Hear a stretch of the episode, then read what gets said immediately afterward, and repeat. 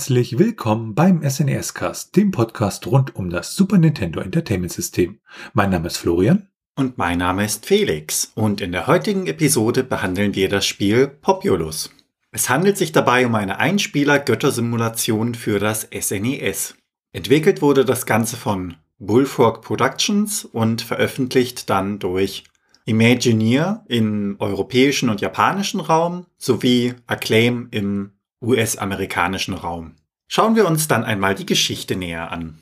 Ja, und dann haben wir hier wieder ein Spiel, was von Bullfrog Productions ist. Die hatten wir ja schon mal im Podcast, einmal in der Episode über hm, Theme Park und in der Episode über Powermonger. Das Ganze ist ein britischer Videospielentwickler gewesen und ähm, der saß in Guildford, England, wurde 1987 von Peter Molyneux und Les Edgars gegründet und bekannte Spiele sind neben Populous, ähm, Theme Park, ähm, auch äh, Magic Carpet, Syndicate oder Dungeon Keeper. Und äh, ja, abgeleitet wurde dieser Name von dem Unternehmen, was sie davor hatten, nämlich Towers Impact Systems. Und äh, weil diese andere Firma, die wurde halt äh, ja öfters mal mit einer anderen Firma verwechselt und deshalb hat man dann sich dazu entschieden. Und Publisher von Bullfrog war Electronic Arts, die hatten dann auch Anteile erworben und haben das Studio schlussendlich 1995 gekauft und Molyneux wurde dann halt ähm, ja Vizepräsident und äh, Berater bei Electronic Arts und aufhörend hat die Existenz von Balfrog dann 2001, als sie dann schlussendlich komplett mit Electronic Arts UK ähm, verschmolzen sind. Ja, zu Peter Molyneux, äh, da hatten wir ja auch schon eins, zwei Sachen gesagt in den vorherigen Episoden, der halt auch ja als Videospieldesigner und Programmierer bekannt ist und halt diese Götterspiele ähm, kreiert hat. Und über sein erstes Spiel, der Entrepreneur, ähm, das hat man dann auch in den entsprechenden Episoden behandelt. Und ähm, nachdem er dann bei äh, Bullfrog durch war, ist er dann halt noch eine Weile Vizepräsident bei Electronic Arts gewesen und äh, hat dann später Lionhead gegründet. Das wurde von Microsoft aufgekauft und war dann bei 22 Cans. Dann werfen wir einen Blick auf den Publisher, nämlich Imagineer. Und Imagineer ist ein äh, japanisches Unternehmen, was halt so, ja, bestimmte Services im Bereich äh, Content für Inhalte, Dienstleistungen etc. anbietet. Und gegründet wurde das Unternehmen im Januar 1986 und äh, ja, Ziel war es halt, äh, Spiele zu entwickeln. Und sie haben dann noch einige Lizenzen, zum Beispiel für SimCity, ähm, bekommen, um diese Spiele dann halt auch entsprechend ja zu veröffentlichen. Und so lief es dann auch bei Populous, da haben sie die Rechte von äh, Les Edgar erworben und hat, haben dann entsprechend äh, ja die Super Nintendo Entertainment System Version davon gebaut. Dann ein Blick auf Acclaim, die halt als Publisher in, in, in Nordamerika zuständig waren für den Titel. Das ist ein, äh, beziehungsweise war ein amerikanischer Videospiel. Publisher, der saß in Glen Glove in New York und wurde 1987 gegründet. Und äh, es gab dann ja einige schwere finanzielle Jahre, so um die 2003, 2004 rum. Und dann haben sie schlussendlich Konkurs angemeldet und haben ihre ganzen Assets dann entsprechend äh, verkauft. Ja, damit kommen wir dann so zur Entwicklung des Spiels. Also wie gesagt, äh, wir haben ja im Engineer, die die Super Nintendo Version gebaut haben und Bullfrog hat praktisch die Version gebaut für den PC etc. Und eine Besonderheit des Spiels war, dass es äh, zumindest in seiner Ursprungsversion äh, in C programmiert wurde, also einer höheren Programmiersprache und nicht in Assembler. Und während der Entwicklung ist dann auch einmal wirklich das komplette Spiel, äh, ja, der Quellcode verloren gegangen. Da gab es halt einen Festplattencrash und ähm, das ist aber, man hat dann wieder weitergemacht und es hatte den Vorteil, dass die neue Implementation dann wesentlich schneller war als die alte Implementation. Ja, dass das Ganze um Götter geht, das wurde erst dann beschlossen, als irgendjemand mal äh, von einem Magazin das sich anschaut und sagte, oh, das ist ja, als ob man Gott wäre.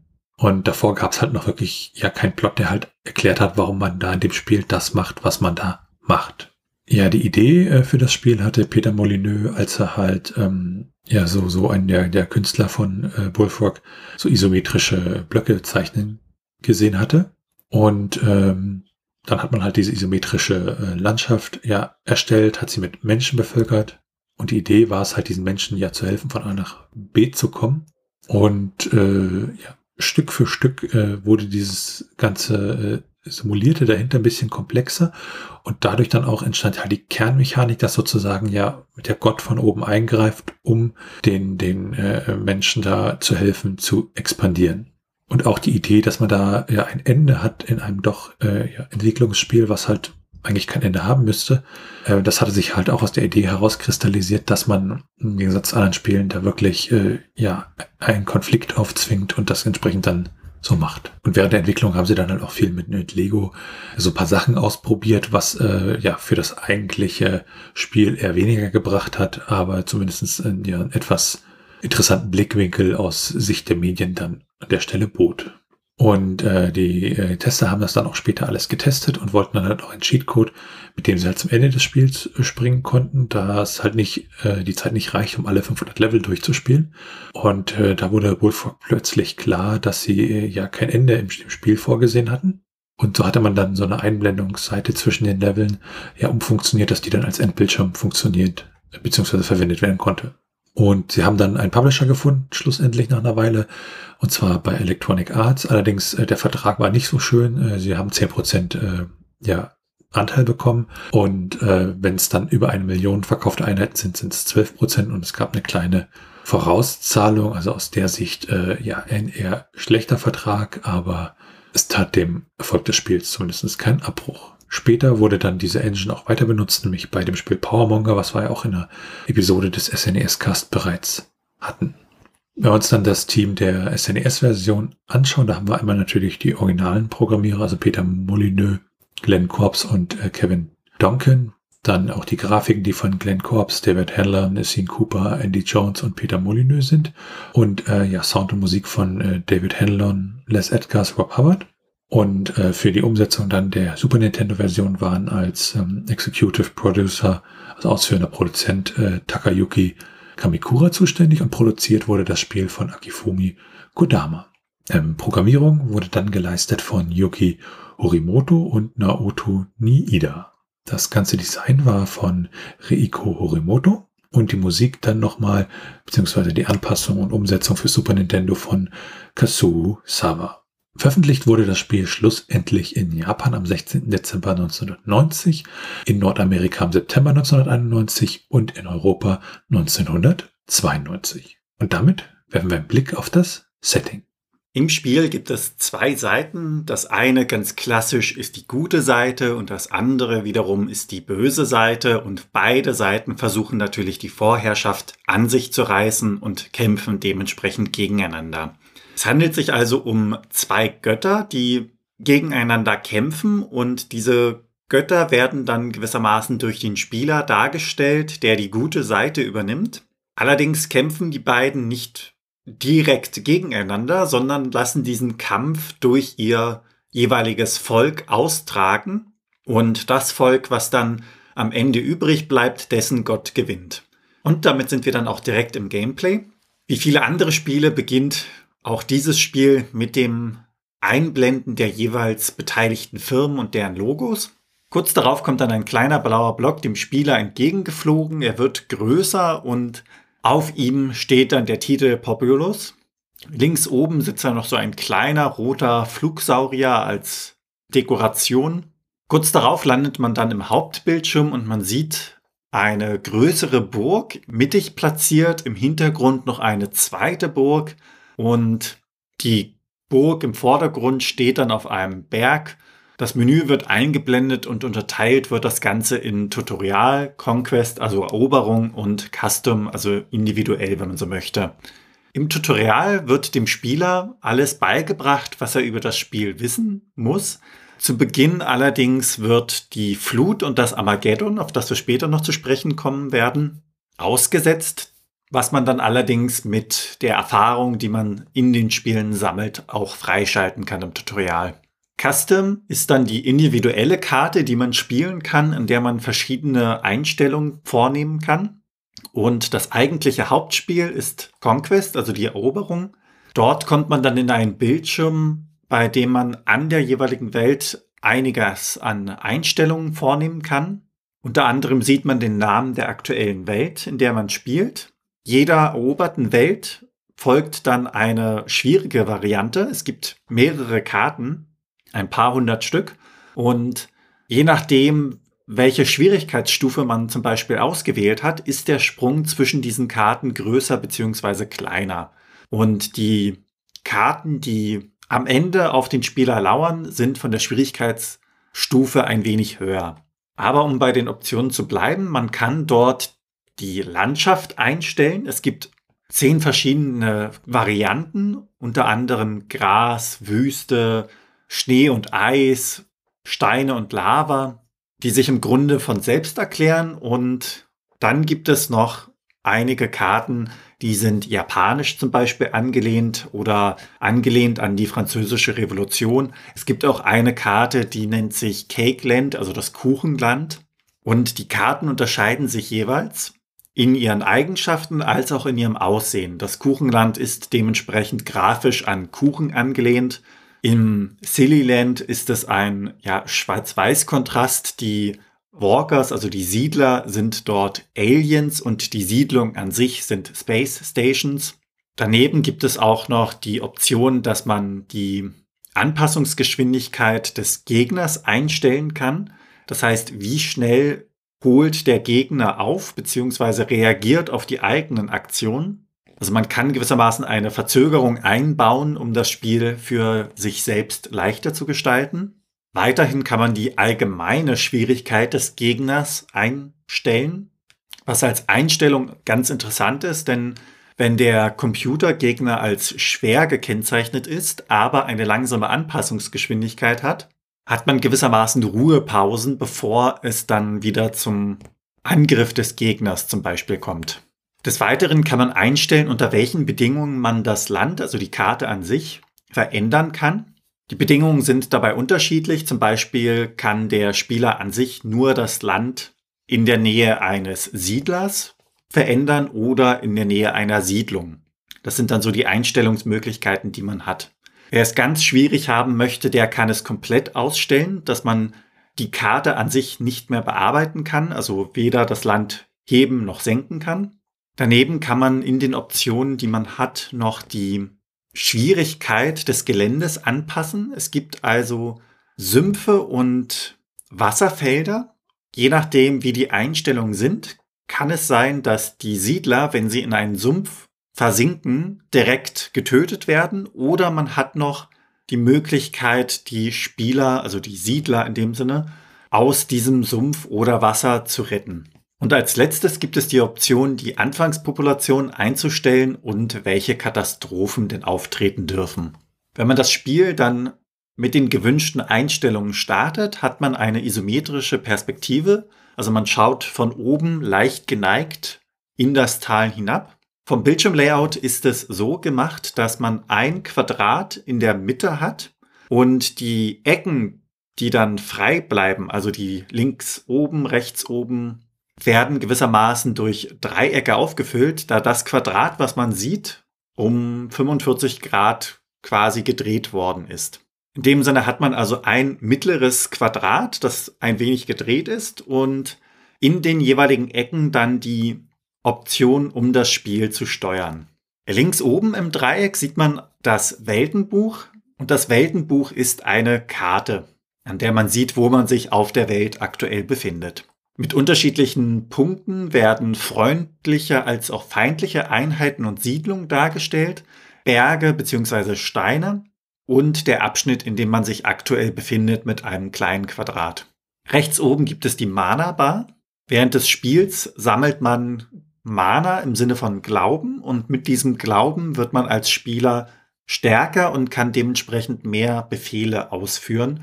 Die Mana Bar teilt sich den Platz mit dem Infoshield der sich wiederum aus eigenen Elementen aufbaut.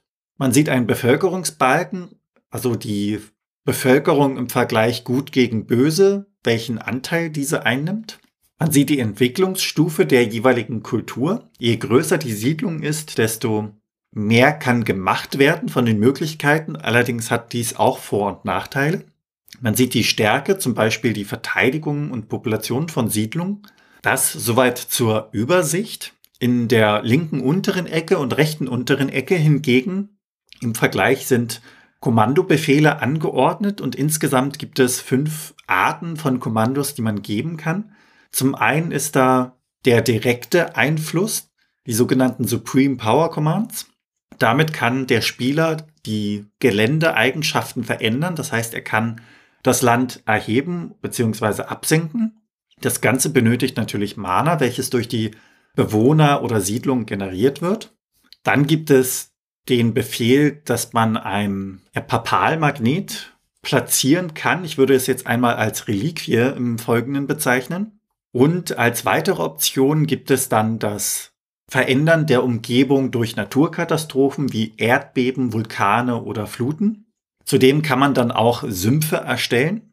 Und es gibt dann zwei Fähigkeiten in dem Sinne, die sich ein wenig davon unterscheiden. Zum einen kann man ein Leader bestimmen und dieser Leader, also Anführer, kann dann in einen Ritter umgewandelt werden. Sobald man dies tut, ist allerdings auch der Leader verloren. Das heißt, diese Stelle müsste von einem anderen Siedler wiederum besetzt werden. Dabei gibt es auch die Möglichkeit, dass diese Ritter sich miteinander verbinden, um eine stärkere Einheit zu erstellen. Und als letzte direkte Fähigkeit gibt es das Armageddon. Das ist der finale Kampf, bei dem sich alle Einheiten des Spiels sowohl von der guten als auch von der bösen Seite versammeln und ihren letzten Kampf austragen. Gewinnt man diesen, hat man auch das Spiel bzw. das aktuelle Level gewonnen. Sollte man diesen Kampf verlieren, hat man die Möglichkeit, das Ganze zu wiederholen. Man hat wirklich als Spieler eine größere Auswahl an Fähigkeiten und Kommandos. Diese können zu Beginn vermutlich ein wenig ja, überfordernd sein. Denn das waren ja erst einmal die aktiven, direkten Kommandos. Und dann hat man als zweites die indirekten Beeinflussungen. Das heißt, man kann die Aktionen der Einwohner, der Siedler indirekt beeinflussen. Man kann den Befehl geben, dass man zur Reliquie geht. Dadurch werden die Siedler zu Anführern und diese Anführer, wie gesagt, kann man dann weiterhin durch die aktiven Befehle zu einem Ritter ausbauen. Neben diesem Befehl hat man dann auch noch Befehle, wie sich die Bevölkerung verhalten soll. Das heißt, wie gehen die Siedler voran? Sollen sie siedeln? Sollen sie eher Schlösser bauen? Oder sollen sie zum Beispiel auch feindliche Siedlungen angreifen und diese übernehmen? Als drittes hat man dann die Übersichtskommandos. Hier kann man Objekte ja, nahen betrachten unter anderem kann man die Reliquie bzw. den Lieder ansehen, die Ritter als auch die Siedlung oder man schaut sich die Kämpfe an. Man kann allerdings auch sich den Schild anschauen, also genauere Infos über die Siedler bzw. Siedlungen bekommen. Dann gibt es die allgemeinen Optionen, also wie ist das Spiel gerade eingestellt, welche Optionen habe ich an bzw. ausgestellt. Man kann das Spiel neu starten als auch aufgeben bzw. laden.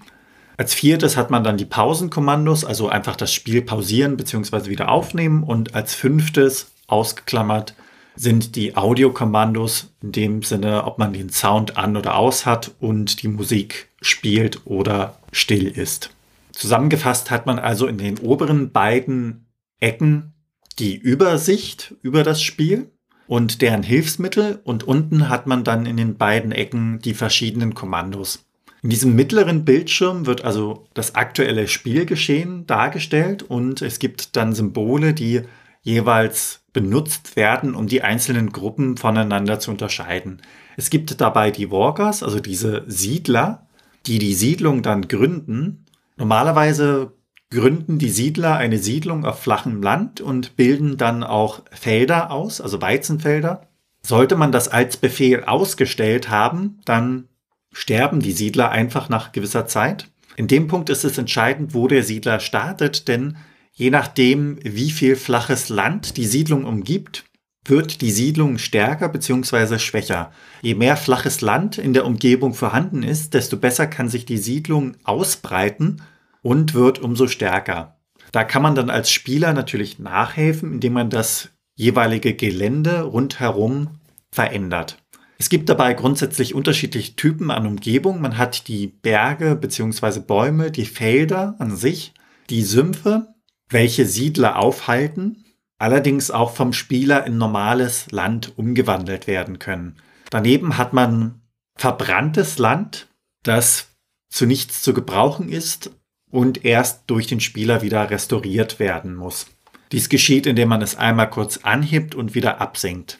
Der Anführer bzw. Ritter wurde bereits kurz erwähnt.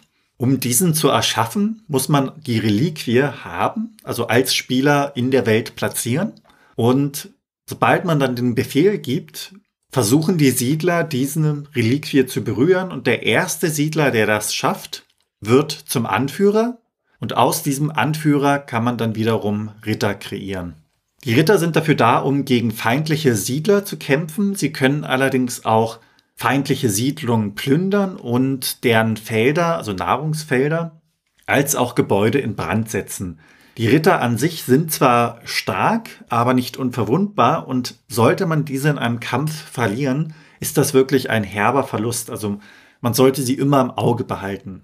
Sollte die Einheit, die die Reliquie in der Hand hält bzw. transportiert, auf dem Weg zum jeweiligen Ort sterben, dann wird die Reliquie wieder dort gespawnt, wo sie zum ersten Mal platziert worden ist. Um das Spiel zu gewinnen, muss man ja seine Siedlung als Spieler wachsen und gedeihen lassen und man kann dies, wie gesagt, dadurch tun, dass man die Landschaft rundherum abflacht. Mehr Fläche bedeutet ja, wie gesagt, eine größere Ausdehnung und damit eine stärkere Siedlung. Diese Eingriffe an der Landschaft sind allerdings nur möglich in der Nähe einer Siedlung bzw. eines Siedlers oder komplett ausgestellt. Das kommt auf die Optionen an. Naturkatastrophen wie zum Beispiel Erdbeben oder Sinnfluten kann man hingegen genauso wie die Sümpfe und Vulkane überall auf der Karte erschaffen. Meistens werden sie dafür benutzt, um den Gegner zu schwächen. Das Ganze wird dabei durch das erwähnte Mana umgesetzt und dieses unterteilt sich in neun Stufen. Je mehr Bewohner man hat, desto mehr Mana wird generiert und auf der neunten Stufe hat man dann alle Aktionen zur freien Verfügung. Auf den ersten Ebenen hingegen kann man zum Beispiel nur ein wenig Land bearbeiten oder die Reliquie in der Welt platzieren. Am Ende wird dann eingeblendet in den Credits, dass man die gesamte Welt erobert hat und man nun der Gott der Götter ist. Dabei sieht man noch eine Skulptur, die aussieht wie eine Mischung aus Schild mit Rüstung, aus der ein Frauenkopf heraussticht. Und während man das Ganze betrachtet, laufen dann die jeweiligen Namen der Beteiligten am Spiel durchs Bild. Schaut man sich diese bis zum Ende an, sieht man dann noch eine Gesamtpunktzahl, die man erreicht hat. Und damit kommen wir dann zur Steuerung des ganzen Spiels. Mit dem Digitalkreuz bewegt man den Cursor. Mit der Select-Taste wechselt man zu den jeweiligen Kommandos und mit der Start-Taste kann man das Spiel pausieren bzw. wieder aufnehmen. Mit A erhöht man Land oder trifft eine Auswahl, je nachdem, wo man sich gerade befindet, in welchem Menü. Mit der B-Taste senkt man hingegen das Land ab, das man ausgewählt hat und kann auch wiederum eine Auswahl treffen. Mit X hat man die Möglichkeit, das Land um Siedlung abzuflachen. Und sofern es noch keine Bogen sind, entwickeln sie sich dann dazu. Mit der Y-Taste sucht man dann Siedlungen, welche noch keine Bogen entwickelt haben. Die grundsätzlichen Stufen sind ja die Siedlung, die Stadt und die Burg als letztes. Daneben gibt es noch weitere verschiedene Kombinationen, die bis zu drei Tasten beinhalten, mit denen man dann speziellere Befehle geben kann, welche manchmal ganz praktisch sind, da man zum Teil dann das Ganze als Shortcut nutzen kann und nicht ins Menü muss. Und damit sind wir dann beim Grafik und dem Sound angekommen. Die Grafik, äh, ja, die stellt sich halt auch da wie bei Powermonger, was wir in der Episode vom SNES-Cast hatten. Wir haben halt dieses, ja, Kartending und in der Mitte sozusagen unseren eigentlichen Ausschnitt, was da wahrscheinlich auch das ganze Rendering äh, performancemäßig ein bisschen besser macht. Ähm, Spiel an sich fängt ja mit dem Titelbild an und so. Das sieht alles recht gut aus. Und im Spiel selbst habe ich dann halt ja diese Icons und den Tisch, auf dem die Karte bewegt wird oder diese, dieses Guckloch da.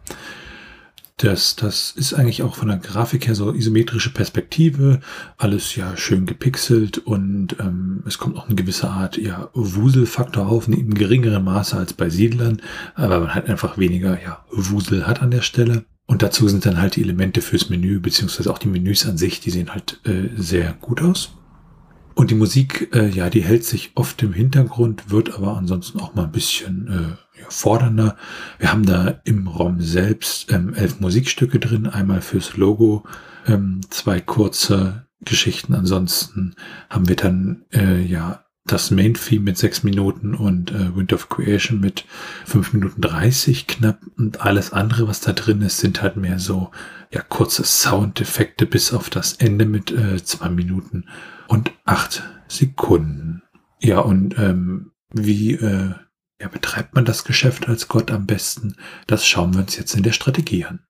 Im Spiel benötigt man ja als Hauptressource Mana, um seine jeweiligen Befehle als Gottheit auszuführen. Und diese wird, wie bereits erwähnt, durch die Siedlung, also durch die Gläubigen in der Siedlung erzeugt.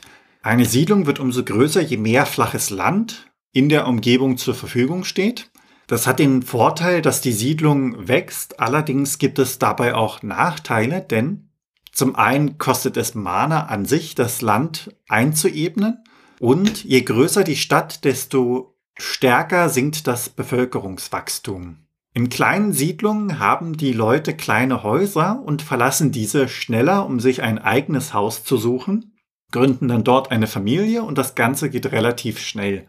In größeren Städten hingegen hat man größere Wohnungen und die Leute bleiben dementsprechend länger zusammen und suchen sich erst im späteren Verlauf, also zeitlich versetzt, eine eigene Wohnung. Das heißt, das Bevölkerungswachstum in dem Sinne wird verlangsamt in größeren Städten.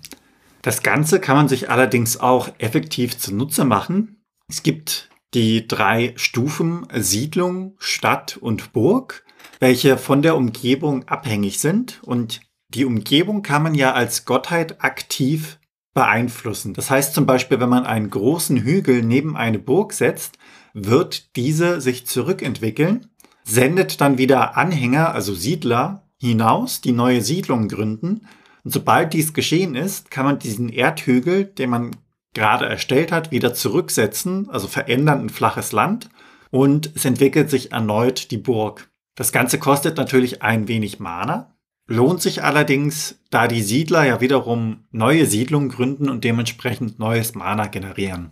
Im gesamten Spielverlauf ist es von Vorteil, auf dieses Gleichgewicht zwischen den Siedlungen und den Burgen zu achten. Man kann natürlich die Siedlung am Rand der Karte bauen, da dort kein weiteres flaches Land durch diese Begrenzung zur Verfügung steht, können sich die Siedlungen dann dort auch nicht in Burgen verwandeln.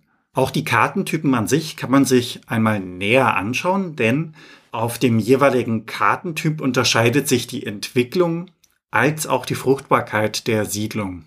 Die Graslandschaften sind zum Beispiel für Anfänger sehr gut geeignet. Schwieriger hingegen ist die Karte, die dem japanischen Stil angelehnt ist. Das Ganze kann man auch im Internet finden, welche Karte welche Werte hat. Grundsätzlich ist es als Anfänger zu empfehlen, sein Territorium so schnell wie möglich auszubauen.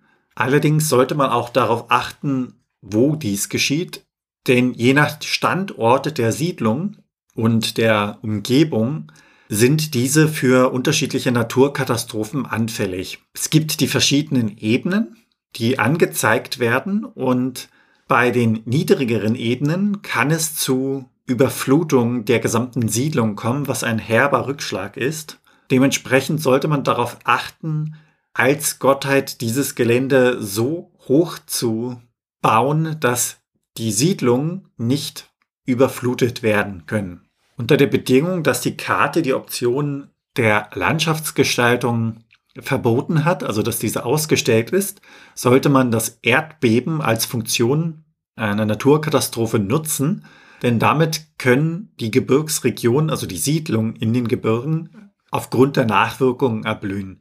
Erdbeben an sich bringen allerdings beim Gegner als Waffe eher wenig bis gar nichts zu Beginn. Sollte man Mana übrig haben, kann man Sümpfe platzieren, die dann gewissermaßen als Schutzwall vor feindlichen Truppen dienen. Denn die Sümpfe halten ja die Siedler als auch Kampfeinheiten auf. Je nach Einstellung etwas besser bzw. etwas schlechter.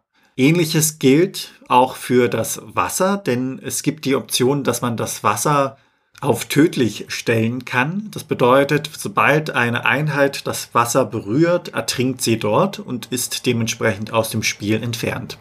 Springen wir dann zu den Cheats und Geheimnissen des Spiels. Im Spiel selbst gibt es erstmal eine ganze Reihe von Level-Codes, die ich halt benutzen kann, um in die unterschiedlichen Level zu kommen. Und es gibt einen Stage Select-Modus, der eingebaut ist, den man entsprechend da benutzen kann. Daneben gibt es dann auch Cheat Codes, also für Schummelmodule wie das äh, Replay zum Beispiel oder im Emulator, mit denen ich halt äh, bestimmte Speicherbereiche manipulieren kann. Und ähm, dann steht halt für die Anzahl der Leben dort immer 99. Und ähm, für Populus kann man da unterschiedlichste Sachen einstellen.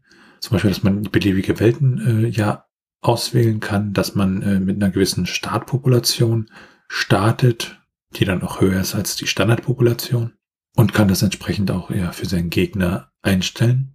Und das gibt's dann in unterschiedlichen Varianten mit unterschiedlichen Werten. Dann werfen wir noch einen kleinen Blick auf die Unterschiede. In der US-Version gibt's noch einen Projektmanager, der in den Credits drinsteht, nämlich Mike Arkin welcher in der japanischen und europäischen Version nicht auftaucht. Und in der SNES-Version von äh, Populous gibt es dann auch noch so eine ja, Karte, auf der dann Schweinchen gegen Wölfe äh, kämpfen, also basiert auf diesem, äh, auf dieser Geschichte der drei kleinen Schweinchen. Damit sind wir dann bei den technischen Daten. Also wir schauen uns das ROM an, die ROM-Größe, die internen Header. Und bei diesem ROM handelt es sich um ein 4 Mbit ROM, also ein halbes Megabyte groß. Es ist ein Slow-ROM mit einer Zugriffszeit von 200 Nanosekunden. Und es ist ein normales ROM, das heißt, wir haben da unser Passwortsystem drin und der interne Titel ist Populous, alles groß geschrieben und ein Wort. Ja, Populous gibt es dann auch einige Portierungen und Nachfolger. Also erstmal das Spiel an sich ähm, erschien ja 1989 für DOS, Amiga und Atari ST. Und danach gab es noch weitere Portierungen für Genesis, den PC98, den äh, Sharp X äh, 86000 und auch das Super Nintendo natürlich dann 1990, später dann 1991 fürs Sega Master System das TurboGrafx 16 und danach dann noch fürs Archon äh, in der 32-Bit-Geschichte und äh, für den Macintosh, den Game Boy und 2011 für Windows. Daneben gab es auch wohl eine ähm, C64er-Konvertierung Allerdings äh, wurde diese Version äh, niemals fertiggestellt.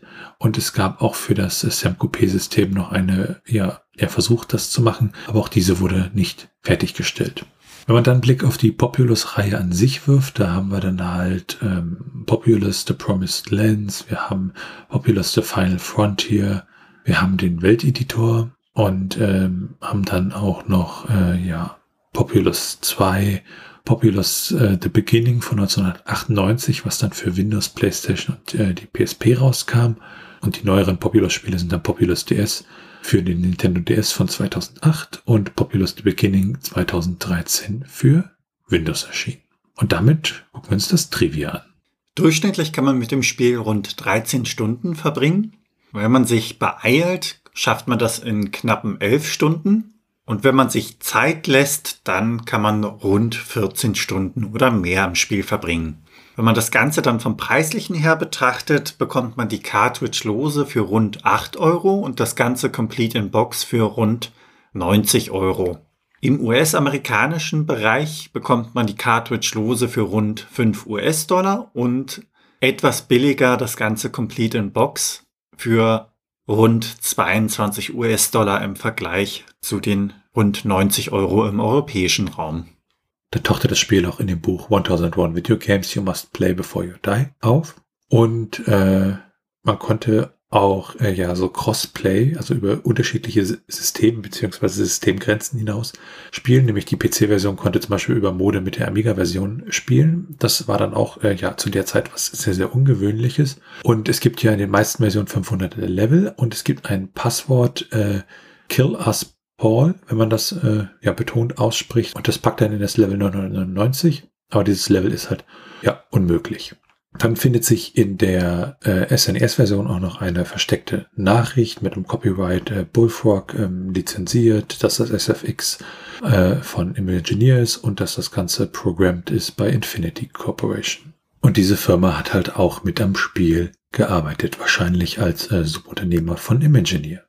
Dann sind wir bei den ROM-Hacks. Also bei ROM-Hacks geht es ja darum, das Spiel zu modifizieren, dass es zum Beispiel einfacher wird, dass wir mehr Strecken bei Super Mario Kart haben oder andere Sachen wie zum Beispiel Übersetzung. Für Super Nintendo gibt es dafür Populous leider keine, aber für das Sega Master System, da gibt es eine Übersetzung ins Spanische. Dann die Retro-Achievements, also Achievements an sich kennt man ja bei Plattformen wie Steam, wo ich halt ja so kleine Errungenschaften habe, wenn ich im Spiel irgendwas erreiche. Und für die alten Systeme gab es das ja nicht. Und mit den Retro-Achievements wird versucht, das auf die alten Systeme zu übertragen. Diese kann ich dann mit speziellen Emulatoren halt erreichen. Und ähm, für äh, Populous gibt es 39 Achievements, unter anderem Divine Wrath, ähm, wo es halt darum geht, ja, die Welt ähm, zu erobern, ohne dass man kämpft. Oder es gibt äh, das Achievement Idapse Serdicam, wenn man äh, ja mindestens zehn Ritter in einer einzelnen Welt geschafft hat. Damit kommen wir zu den Speedruns. Also da geht es darum, das Spiel in möglichst schneller Zeit und je nach Kategorie auch unter Ausnutzung von Bugs durchzuspielen. Hier gibt es nur einen Platz und der liegt bei 9 Minuten und 43 Sekunden und wurde gespielt auf einem SNES-Emulator. Also wer da noch einen äh, Speedrun hinlegen möchte, der wäre bei dem Spiel auch wieder gut beraten, das zu tun. Und auch ein Gott kann natürlich ohne Handbuch nicht wirklich gut äh, ja, mit seinen Fähigkeiten umgehen und deshalb werfen wir jetzt einen Blick auf dieses. Das Handbuch hat knappe 40 Seiten und auf dem Cover begrüßt uns wie im Hauptbildschirm zwei Schlösser mit zwei unterschiedlichen ja, Göttergestalten, die so geistähnlich über dem Schloss dargestellt werden. Unterteilt wird das Ganze dann in die Steuerung, in allgemeine Erklärungen zum Spiel und auch die Spielekommandos an sich werden recht ausführlich erklärt. Das Ganze wird mit viel Text beschrieben und einige Screenshots aus dem Spiel unterstreichen das Ganze dann in den Erklärungen. Auch in diesem Handbuch gibt es dann, falls man als Gott Langeweile empfinden sollte, wieder Werbung für Spiele, unter anderem die Simpsons, WrestleMania und Smash TV. Und damit sind wir dann bei den Bewertungen angekommen. Ja, und die Bewertungen sind alle in, in, in relativ positiven Bereich. Wir haben zum Beispiel von Generation 4 haben wir eine Bewertung mit 93 von 100 Punkten. Und äh, da wird gesagt, Populous ist immer noch sehr interessant, aber die Umsetzung ist nicht so gut wie auf dem Mikro und ähnelt eher der Mega Drive-Version. Das Spiel ist langsam, das Scrollen auf der Karte ist abgehackt und die Software reagiert nur verzögert auf Gamepad-Befehle. Und äh, diese Bewertung ist vom Februar 1991. Die Powerplay hat im März 1991 87 von 100 Punkten vergeben und hat gesagt, an Spiel und Grafik hat sich nichts geändert. Leider fehlt die elegante Mausbedienung. Mit dem Joypad wird das Icon-Klicken etwas umständlicher. Von dieser gewöhnungsbedürftigen Einschränkung abgesehen ist und bleibt Populous eine Perle unter den Strategiespielen.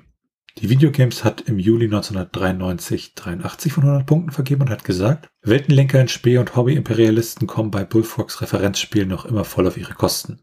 Obwohl der Klassiker nunmehr fast ein halbes Jahrzehnt auf dem Buckel hat, macht das Strategenherz noch Freudensprünge wie am Erscheinungstag. Im Gegensatz zur eher puristischen Mega Drive-Version macht sich der Bereicherungseffekt durch die abgedrehten Zusatzwelten positiv bemerkbar. Der aktuelle Softwaremarkt hat ähm, 77 Punkte vergeben, und hat im Juni 1991 gesagt, wem 140 D-Mark für Populous als zu viel erscheinen, der sollte mal überlegen, was die Computerversion mit der Datadisk zusammenkostet. Da kommt man auch locker über 100 D-Mark und hat nur fünf verschiedene Landschaftsformen. Die Grafik ist mit Liebe zum Detail gekennzeichnet, die Soundeffekte passen zum Spiel, technisch wird die Famicom-Hardware kaum ausgenutzt, doch bei diesem Spiel ist dies auch nicht vonnöten. Populous ist und bleibt ein klasse Spiel. Die Endforce hat im Februar 1993 76 Punkte vergeben und hat gesagt, If you like a test of strategy, Populous is an excellent choice.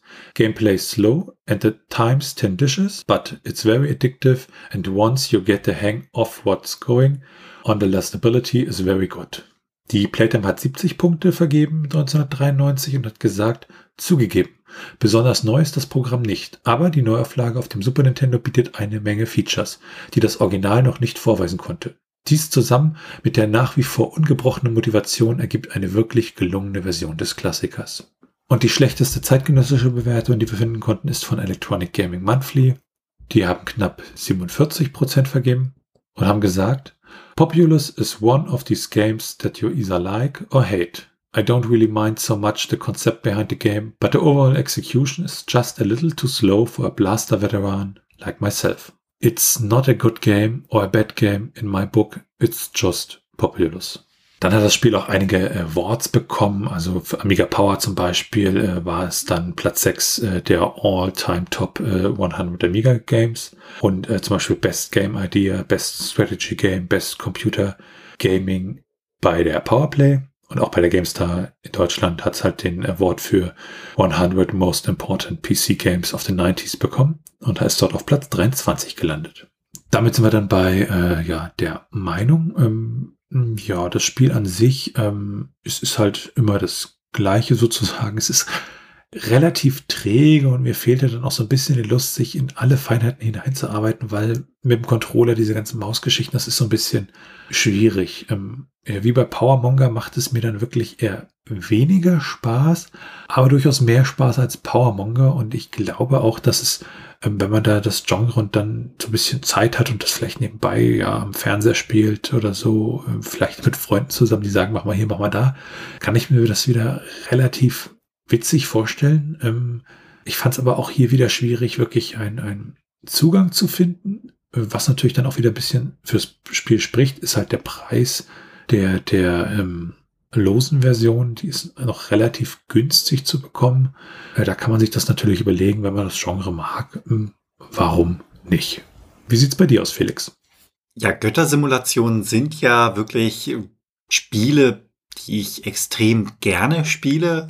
Spore, Black and White oder auch Sims habe ich ja ausgiebig gespielt. Und es war jetzt im Zuge des Podcasts auch sehr interessant, mal die Anfänge dessen zu sehen. Also wirklich hautnah das Ganze zu spielen. Für die Zeit an sich, finde ich persönlich, ist es komplex. Also man hat schon eine ganze Menge an Kommandos und Dingen, die man tun kann. Vom Prinzip her finde ich es auch im Grunde durchdacht. Also es hat natürlich seine Schwächen, was durchaus auch nachvollziehbar bzw. verständlich ist, denn zu dem Zeitpunkt gab es das ja in dem Ansatz noch nicht direkt und selten sind Dinge von Beginn an perfekt.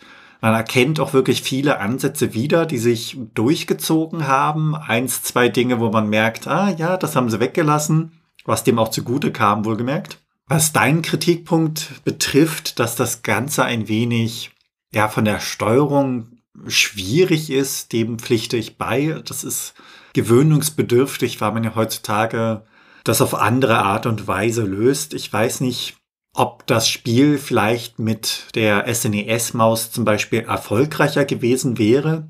Das würde mich persönlich mal interessieren, ist allerdings jetzt im Nachhinein eigentlich nicht mehr zu prüfen. Und für die Level an sich braucht man, glaube ich, auch Durchhaltevermögen, was positiv als auch negativ in dem Sinne ist. Man hat eine ganze Menge an Level, die man spielen kann und dementsprechend kann man auch wirklich Zeit in das Spiel versenken. Die Level unter sich unterscheiden sich ja auch grundsätzlich von Gelände als auch von den Modi, die man anwenden kann, also diese Stile. Aber da muss man irgendwie, glaube ich, auch Spaß dran haben, das Ganze immer wieder von vorne aufzubauen, bis man dann in der letzten Welt angekommen ist. Also ich persönlich würde es auf jeden Fall empfehlen, mal durchzuspielen, wenn man die Gelegenheit hat, beziehungsweise das Ganze mal zu testen. Kann allerdings auch verstehen, dass Göttersimulationen nichts für alle Spieler sind. Also da hat man ja dann seine eigenen Vorlieben. Und was das mit der SNES-Maus angeht, das können wir uns dann anschauen, wenn wir den zweiten Teil für Super Nintendo davon behandeln. Der hat nämlich dann eine entsprechende Unterstützung für die SNES-Maus. Und damit sind wir am Ende dieser Episode vom SNES-Cast. Wenn ihr Fragen, Anmerkungen, Themenvorschläge oder Kritik habt, dann könnt ihr uns gerne schreiben per Mail an info.snescast.de und ihr könnt uns auch auf unserer Webseite unter den einzelnen Episoden Kommentare zu diesen hinterlassen. Bewertet uns bei Apple Podcasts und anderen Podcast-Portalen und natürlich könnt ihr uns auch persönlich empfehlen. Ihr könnt uns auf Steady unterstützen, da freuen wir uns drüber und es hilft uns sehr, diesen Podcast zu machen. Und ihr erhaltet dafür im Gegenzug das eine oder andere kleinere Benefit. Für alle bisherigen Unterstützer an dieser Stelle nochmal wirklich ein ganz, ganz großes Dankeschön von uns beiden. Alles weitere dazu und rund um den Podcast, wie zum Beispiel den Link zu unserem Discord-Server, unserem Community Hub oder unseren Social-Media-Präsenzen, findet ihr auf snescast.de. Tschüssi. Ciao.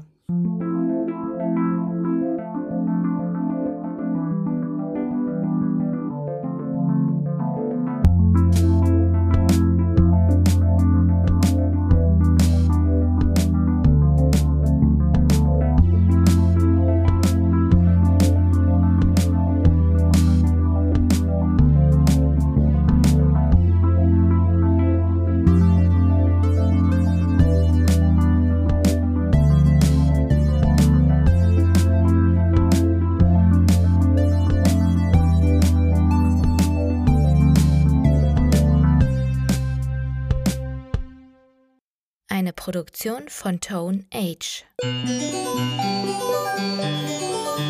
T1H.net